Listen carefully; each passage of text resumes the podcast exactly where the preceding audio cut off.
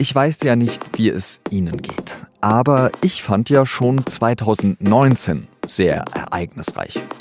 Die Klimademos, die CDU und die SPD-Spitze wurden neu gewählt und Karl Lagerfeld ist gestorben. Damals haben wir im Podcast noch besprochen, ob Angela Merkel bis zur EU-Ratspräsidentschaft Kanzlerin bleibt. Und dieses Jahr? Es ist alles so schnell gegangen und trotzdem fühle ich mich um mehrere Jahre älter. Die Ansprüche sind gesunken. Wie schön wäre es jetzt mal wieder mit Freunden zusammen einen Trinken zu gehen. Und das sage ich, der kein großes Faible für Alkohol hat.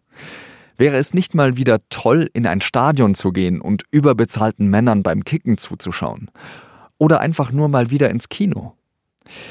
2020 hat mich und bestimmt auch vielen anderen das Fürchten gelehrt. Ich verstehe jeden und jede, die das Jahr möglichst schnell hinter sich lassen will. Aber es war doch ein einzigartiges, teils unglaubliches Jahr, das noch lange im Gedächtnis bleiben wird. Darüber rede ich mit Kurt Kister. Er war bis vor kurzem Chefredakteur der Süddeutschen Zeitung. Jetzt ist er in Anführungsstrichen nur noch Autor. Aber es gibt vielleicht niemanden, der so stellvertretend für diese Zeitung steht wie er.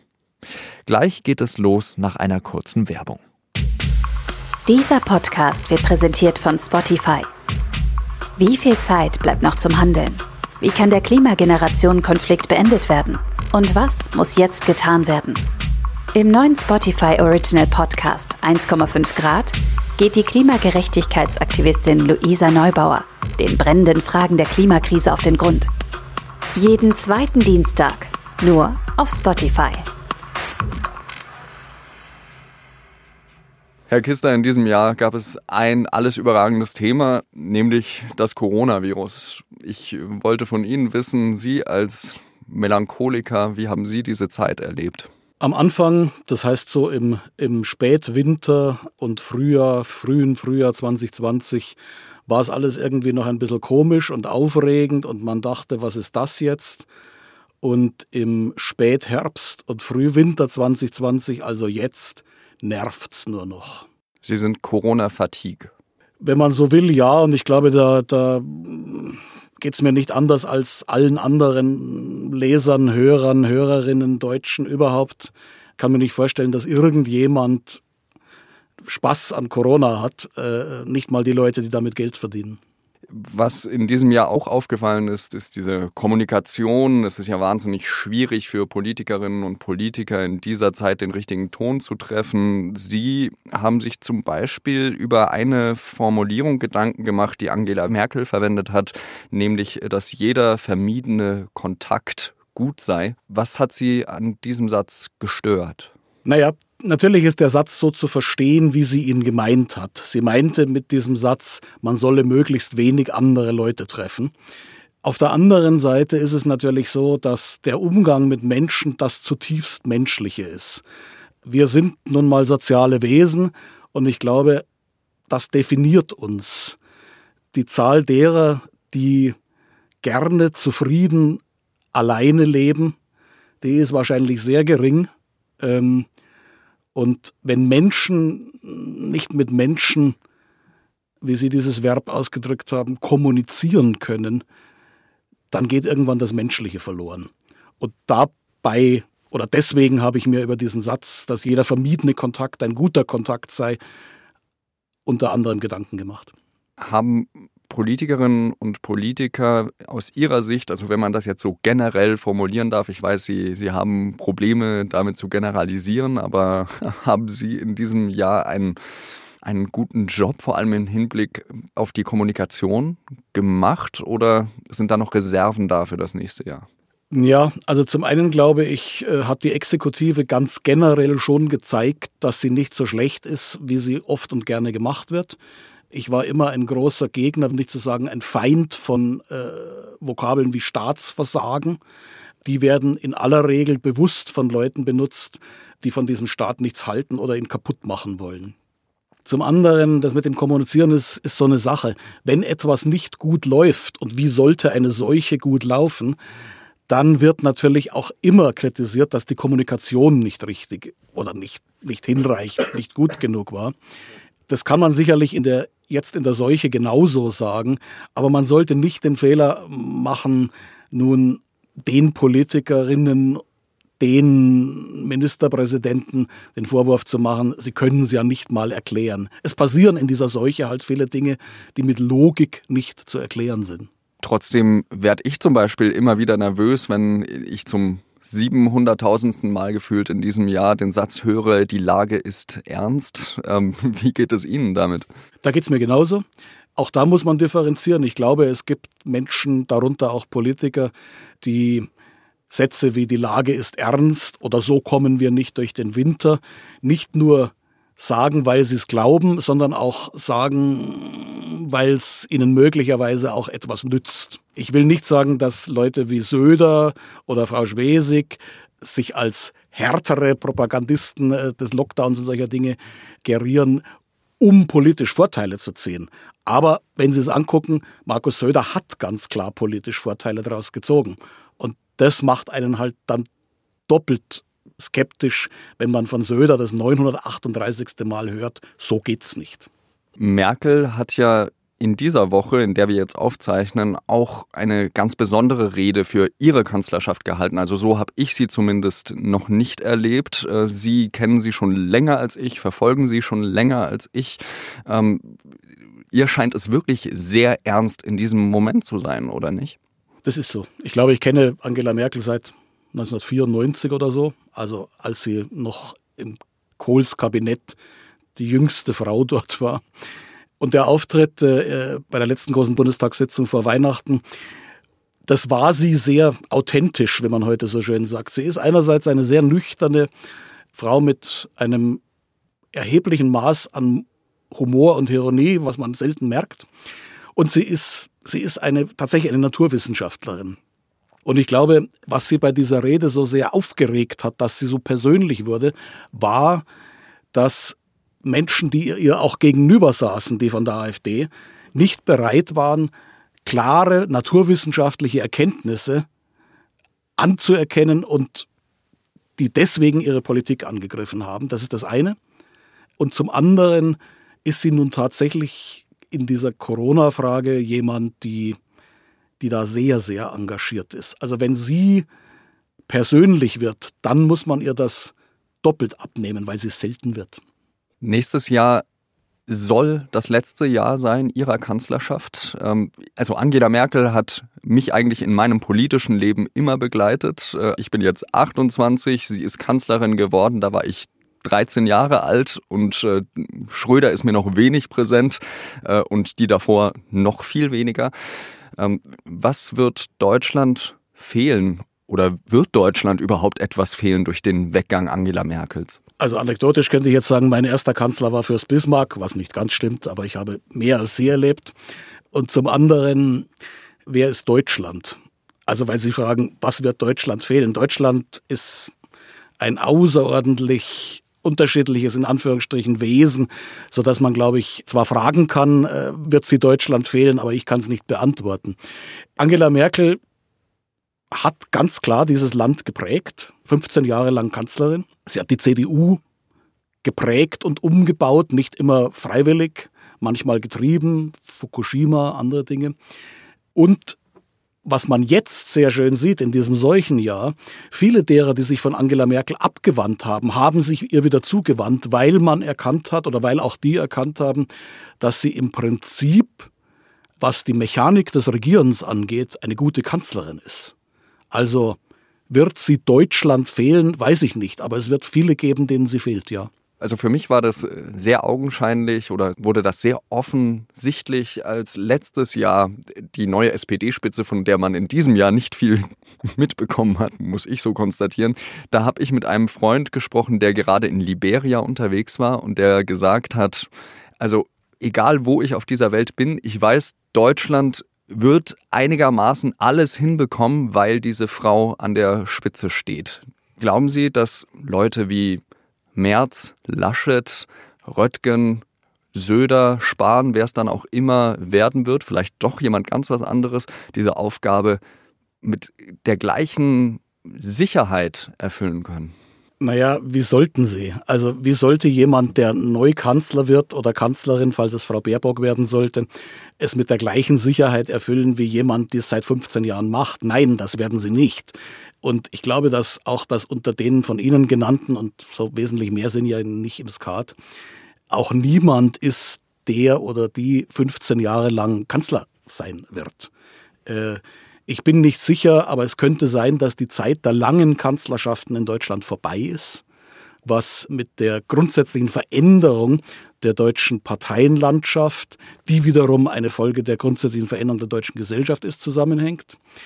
Also ja, sie hinterlässt große Fußstapfen und wer die wie füllen wird, weiß man nicht. Aber dass ihr Freund in Liberia von Merkel als sozusagen Deutschland redet, das hat einerseits mit der langen Dauer zu tun und zum anderen sicherlich auch, dass im, im, für viele Leute, die von außen auf Deutschland schauen, Merkel halt eine enorm stabile Politik repräsentiert. Und das ist ja nun anderweitig oder anderswo auf der Welt nicht so sehr der Fall.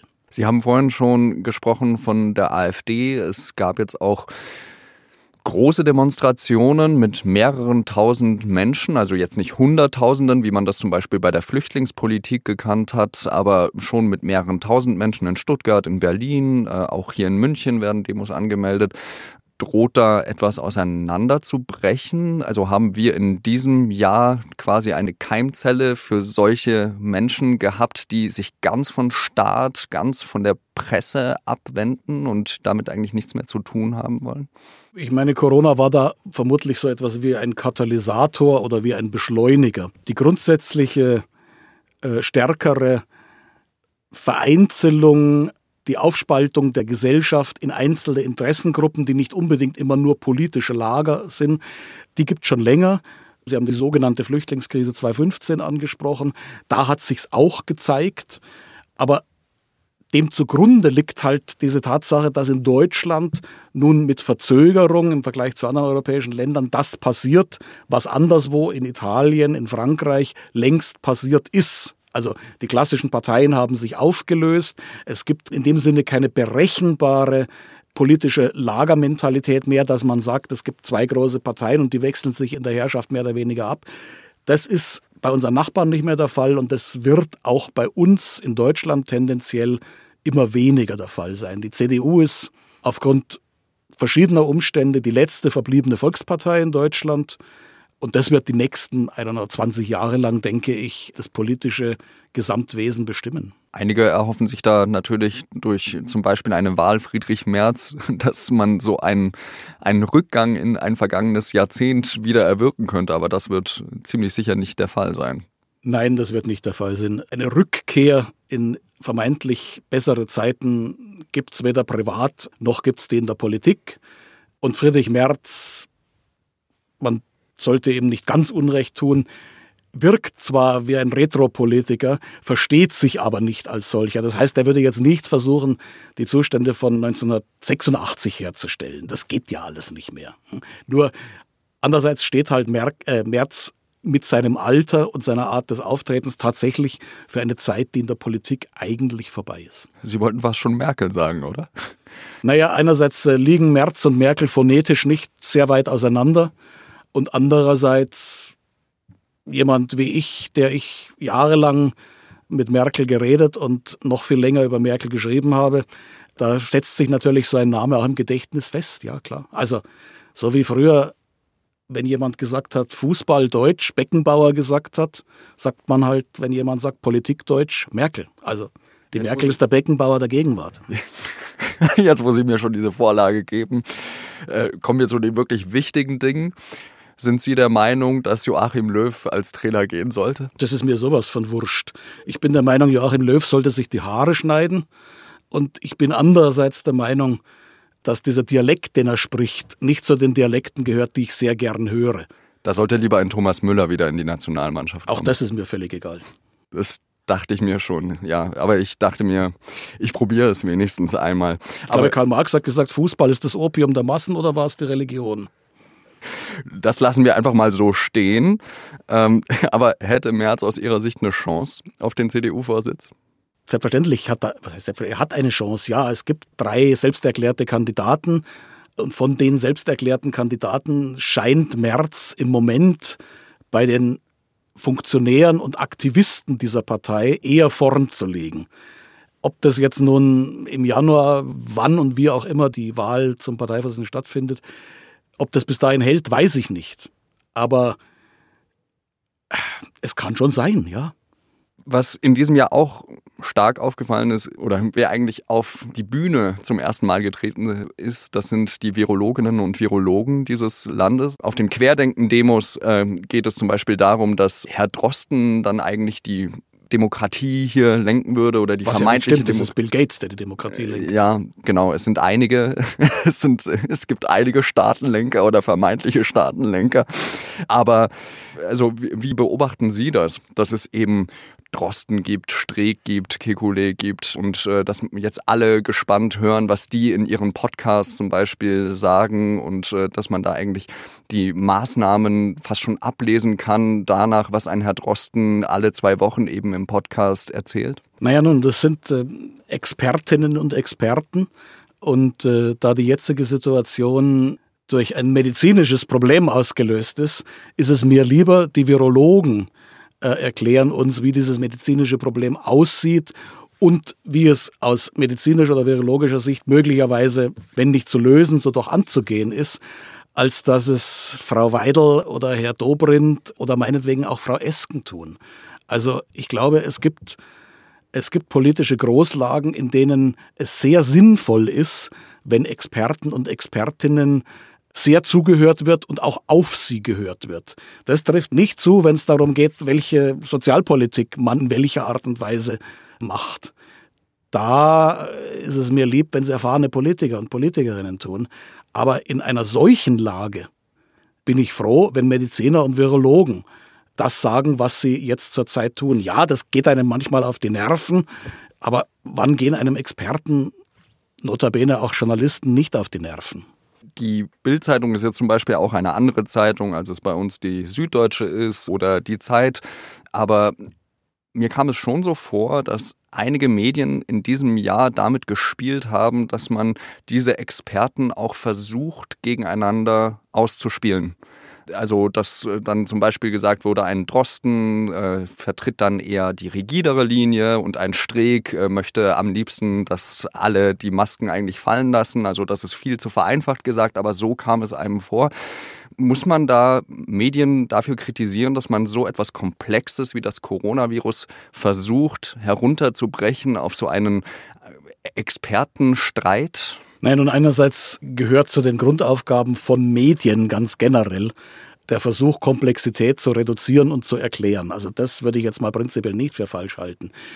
Dass in dieser sehr schwierigen Situation mit Corona nun ganz viele Rituale greifen, die halt in der Berichterstattung, in der medialen, aber auch in der Wahrnehmung von Menschen verankert sind da kann man auch nichts machen. Also letztlich, wenn die Bildzeitung sozusagen das Gefühl hat, Drosten ist Dieter Bohlen und keine Ahnung, Streeck ist, wie hieß der andere, Thomas Anders, dann ist dieses sozusagen mehr eine Aussage über den Zustand äh, der Formatisierung in der Bildzeitung als über die Politik und die Virologen.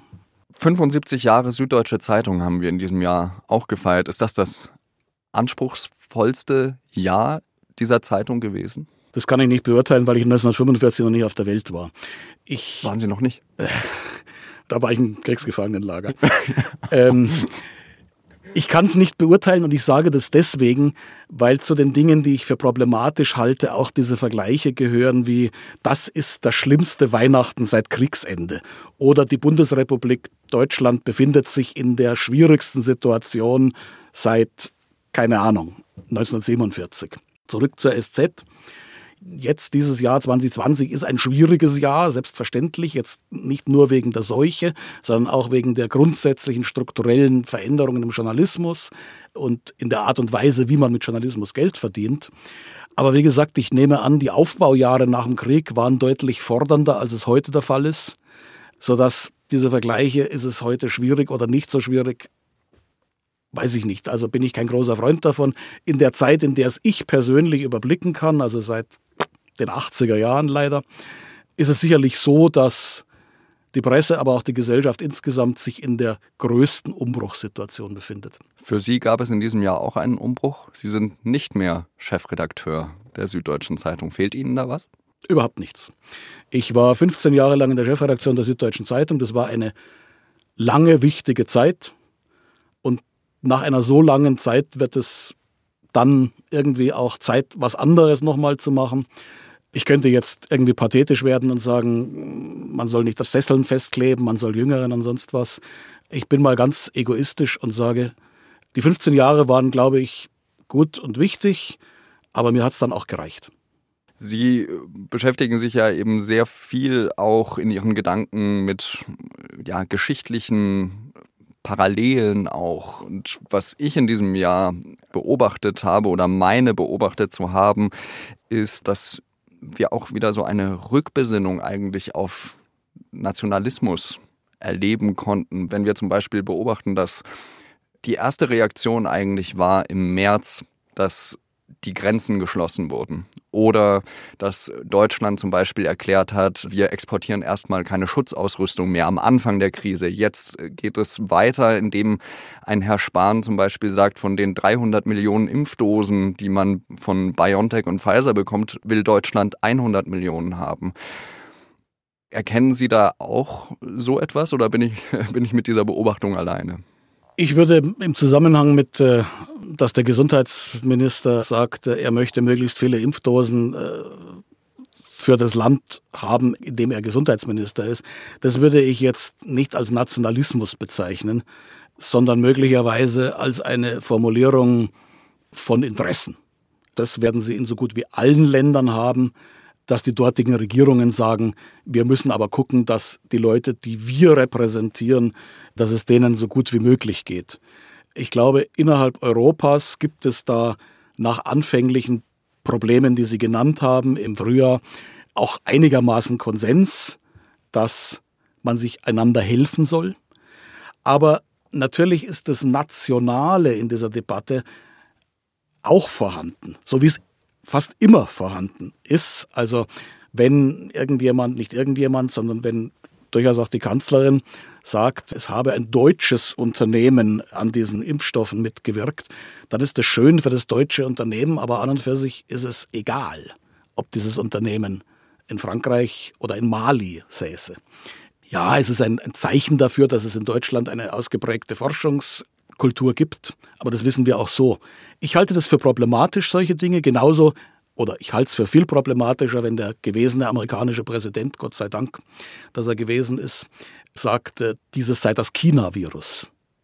Also, wenn man beginnt mit nationalen Etiketten Politik zu machen, und zwar ein simples Wort gesagt, böse Politik zu machen, dann ist es schlecht.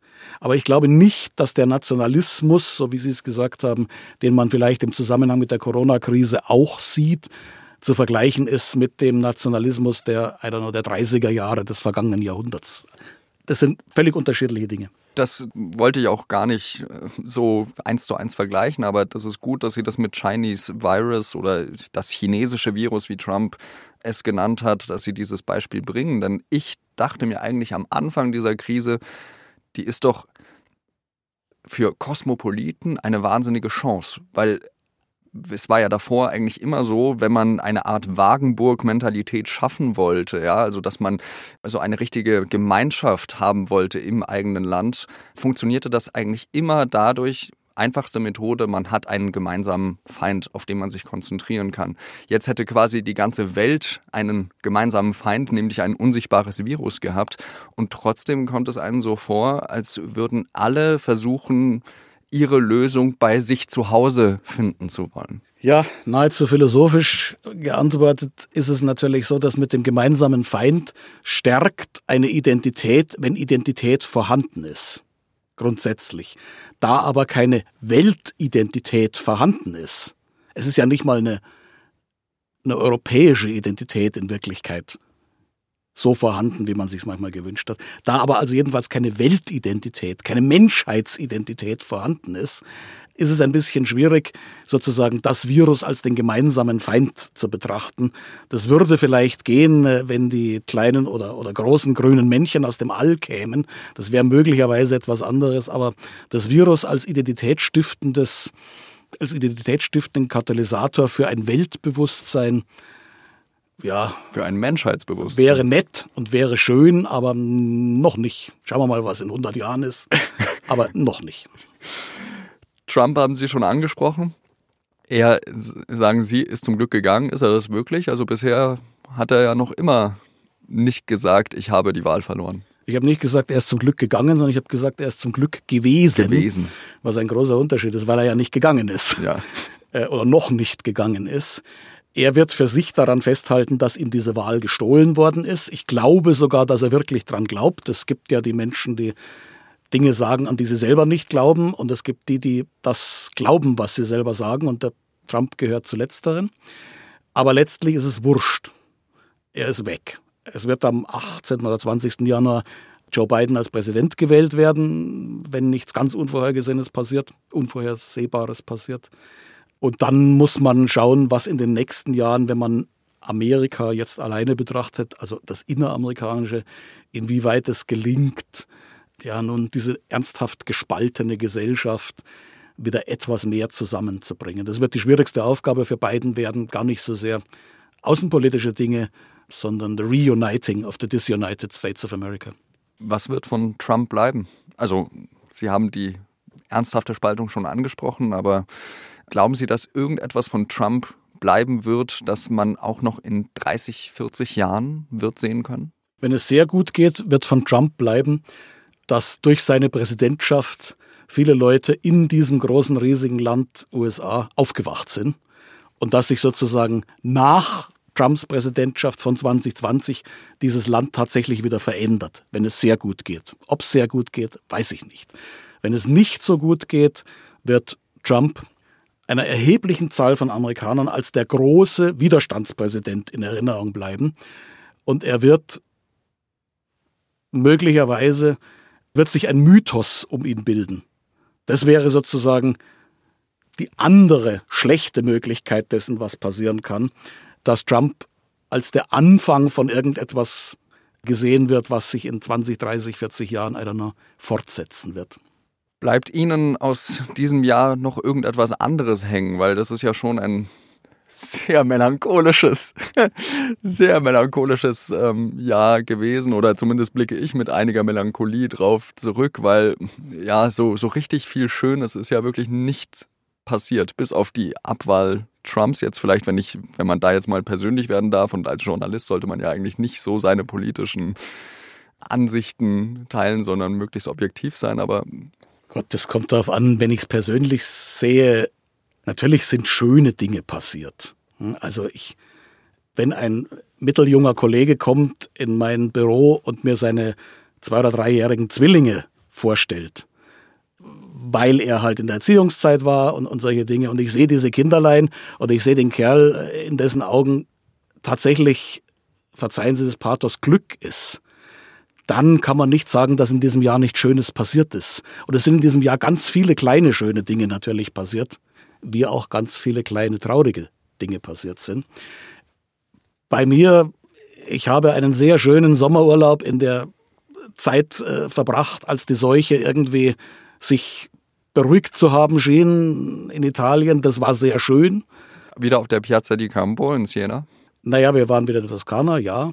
Es gibt andere Dinge, die, die schön sind. Ich habe gute Bücher gelesen, ich habe gute Musik gehört. Mein Herzensmusiker Bob Dylan hat eine neue CD rausgebracht. Wovon also, ich nichts verstehe. Das hatten wir schon im Vorgespräch. Das, äh, ich verstehe auch von manchem nichts und sie nichts von Bob Dylan, aber das macht ja nichts. Genau, wir wollen nicht über Fahrräder reden. Ähm, also natürlich hat so ein Jahr auch etwas Gutes. Zumal dann, wenn man es, was man nicht tun soll, mit anderen Jahren in der Geschichte Deutschlands vergleicht. Sind Sie zufrieden mit dem Bob Dylan-Album? Ja, es ist ein sehr schönes Album und Dylan äh, macht Musik, als wäre er 43, was bei einem 80-Jährigen enorm ist. Sind Sie eigentlich eher Team Bob Dylan oder Team Joan Bass? Äh, weder noch. Ich bin ungern überhaupt ein Team. Aber wenn ich den Singer-Songwriter sagen sollte, der mich am meisten beeindruckt hat und vielleicht auch am meisten geprägt hat, dann war es keiner von denen, es war Leonard Cohen. Sehen Sie, ich habe doch ein bisschen Ahnung davon, aber wir sollten nicht viel weiter gehen als, als, als das, was gerade besprochen wurde, weil äh, da stechen Sie mich sowieso aus. Herr Kister, ich bedanke mich ganz herzlich mal wieder für einen Jahresrückblick ähm, und ich wünsche Ihnen dann noch einen guten Rutsch in das neue Jahr. Es wird wahrscheinlich eine, eine harte Zeit, so wie, wie Herr Söder das angekündigt hat, oder ähm, wird es ja vielleicht doch einen härteren Lockdown geben, aber ähm, wir bleiben optimistisch. Und ich wünsche all denen, die das hören, Männern wie Frauen, dass es 2021 besser wird als 2020.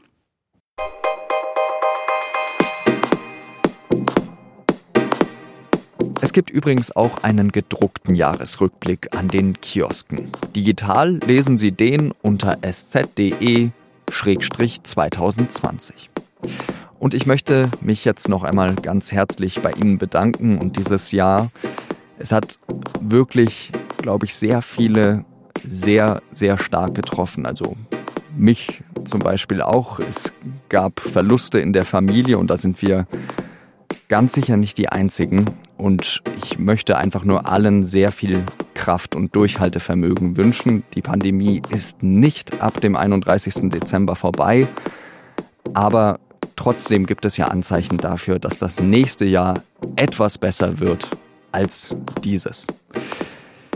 Ganz herzlichen Dank an Sie, die Hörerinnen und Hörer dieses Podcasts, dass Sie uns so treu sind. Und auf den Punkt, das sind nicht nur Lars Langenau und ich, die diesen Podcast moderieren, sondern wir sind ein Team, ein Audioteam. Dieser Podcast wäre nicht möglich ohne die anderen Redakteurinnen und Redakteure. Dazu gehören Laura Terberl, Antonia Franz und Vincent Vitus Leitgeb. Und er wäre auch nicht möglich ohne die, die diesen Podcast schneiden und produzieren. Die Producerinnen und Producer, das sind bei uns Julia Ongiat, Caroline Lenk, Valerie Nowak, Carlo Sarski, Justin Patchett und Moritz Eder. Herzlichen Dank an alle Redakteurinnen und Redakteure aus der SZ, die immer für uns erreichbar sind und hier unsere Fragen beantworten. Bitte schreiben Sie uns, wenn Sie Lob, Fragen oder Anregungen haben. Wir freuen uns immer, wenn eine Mail in unser Postfach eingeht, weil Ihnen zum Beispiel eine Folge besonders gut gefallen hat. Vielleicht diese ja. Die Adresse ist podcast.sz.de. Und was auch immer für gute Laune sorgt, das ist eine Bewertung mit am besten 5 Sternen auf Apple Podcasts. Ich wünsche Ihnen trotz aller Umstände ein schönes Weihnachtsfest und einen guten Rutsch ins neue Jahr. Bleiben oder werden Sie gesund. A bientôt, Ihr Jean-Marie Magro.